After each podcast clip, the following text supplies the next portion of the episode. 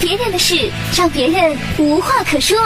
新闻二人转，新闻二人转。近日，一种看起来有些荒诞的代吃代喝消费在年轻人中悄然兴起。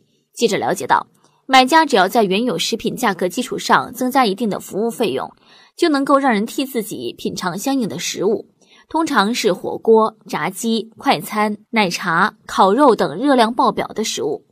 一位来自北京的卖家在某电商二手平台上表示，这两天已经接了三四单生意，下单人群通常是好奇的年轻人。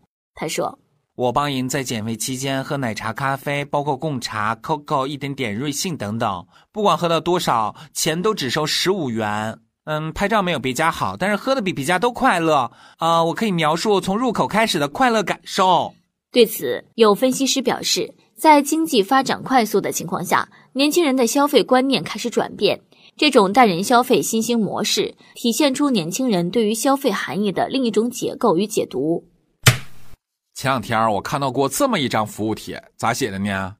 朋友们，带吃带喝喽！诚信带吃带喝，你想吃啥，我来帮你哟。不要担心发胖、高血糖、高血脂、高血压，你的风险我来承担。你下单来，我来吃，可以拍个好视频，保证让你身临其境，犹如自己个儿在吃一样。代吃范围：火锅、麦当劳、肯德基、必胜客；西餐、甜品、烤肉、素菜、川菜、粤菜。只有你想不到，没有我吃不了的哦。本交易仅支持自提，当面交易有记。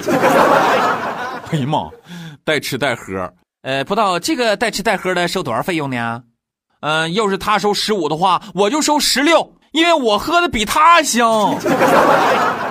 说句实在话啊，真心话，这个岗位太适合我了，不出一年，我就可以爬到总监的位置上了。只要你能买得起，没有啥玩意儿我吃不下。另外，那个有没有带旅游的？马上和我视频，我带你去转去。嗯，你说走哪儿就走哪儿哦。对于这项服务，咱们来听听网友们都是咋说的吧。艾特我和相机的日常说，现在的人儿无聊到了没事找事干的地步了。艾特一只蒙安豹美人说，哎呀，果然还是吃的太饱了，吃不下就让代吃，是这个道理吧？艾特正努力给老师生孩子中说。嗯，咸鱼有带喝茶的，而且还给报酬呢。嗯，下单的人很多是为了让带喝的人拍这个喝的好看一点的照片，然后去发朋友圈。艾特戴天宇说：“嗯，我便秘好多天了，有没有带拉的项目？就类似于这种带人吃喝的服务，加油的还挺多的呢。